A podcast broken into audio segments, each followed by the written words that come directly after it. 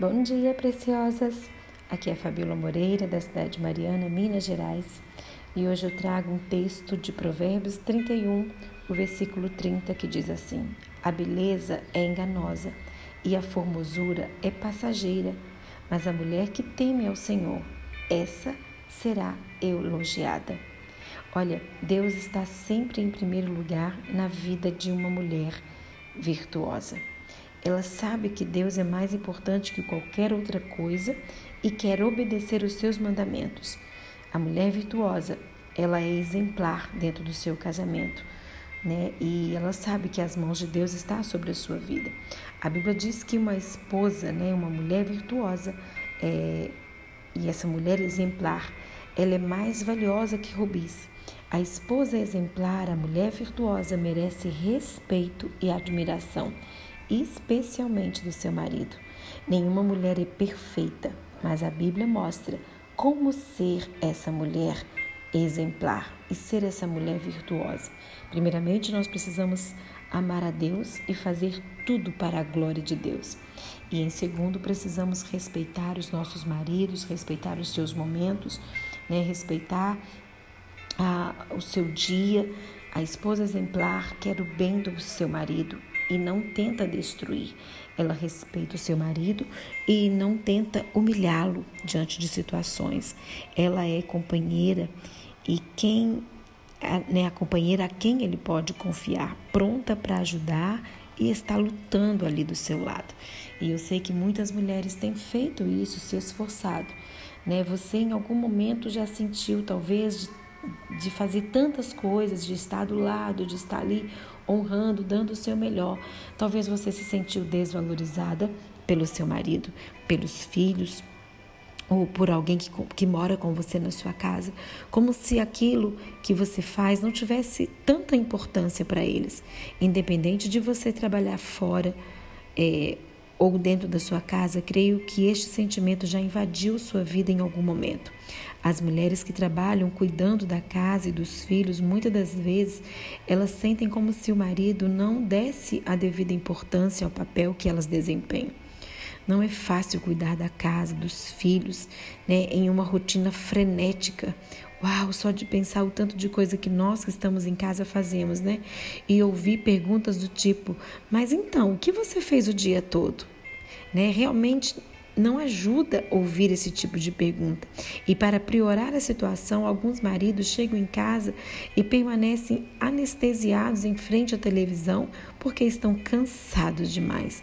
Ou não levantam à noite para ajudar né, com o bebê porque vão trabalhar no dia seguinte e as mulheres pensam: mas o que ele acha que eu vou ficar fazendo afinal o dia todo? Se você passa por isso, acredite, você não é a única. Muitas mulheres vivem essa situação. As mulheres que trabalham fora podem se sentir desvalorizadas quando o esposo faz parecer que a profissão dele é mais importante, mais cansativa, mais um monte de coisas, né? E aquelas que têm uma jornada dupla ainda pode sentir que todo o esforço não é reconhecido pelo marido, afinal, Realmente, alguns homens têm dificuldade em reconhecer os esforços das esposas, seja em cozinhar, estudar, emagrecer, nem se fale isso, né? Ou melhorar algum aspecto. E não é fácil conviver com isso, afinal, um pouco de reconhecimento faz bem. Muito obrigada. Né? Lembre que você é a menina dos olhos de Deus e Ele a valoriza. Né? Ore para que os seus né, para que o seu esposo possa vir desenvolver esse reconhecimento da sua pessoa. E quando você entende que, que quando é, que, que você faz para Deus não é em vão, que tudo que você fizer na sua casa para glorificar o nome do Senhor, Ele te vê, Ele te valoriza, né? O Senhor te elogia todos os dias quando você faz tudo para a glória do nome dEle. Se você está cozinhando, se você está lavando, cuidando das coisas da casa, das coisas do seu marido, dos seus filhos, é, quando você faz tudo isso para glorificar o nome do Senhor, Ele se alegra.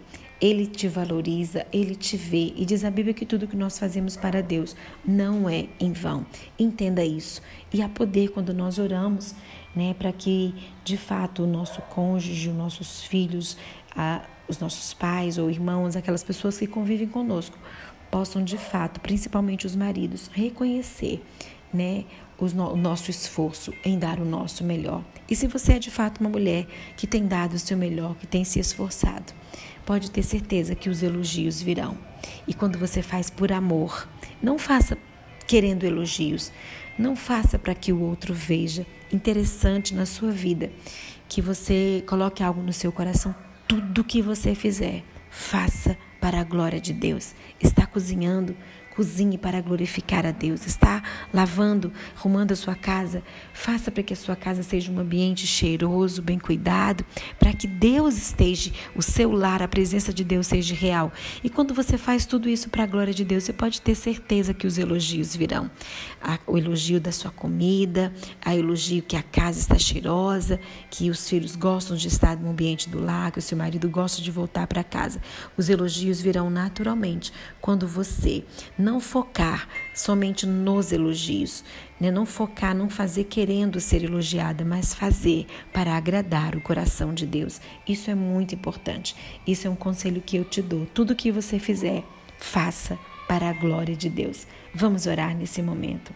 Senhor, eu oro hoje para que os maridos de cada uma dessas mulheres, Senhor, possam valorizá-las por aquilo que elas têm feito dentro do seu lar e muitas até fora do lar, trabalhando, é, fazendo uma jornada dupla, tanto trabalhando fora quanto dentro do, da sua casa.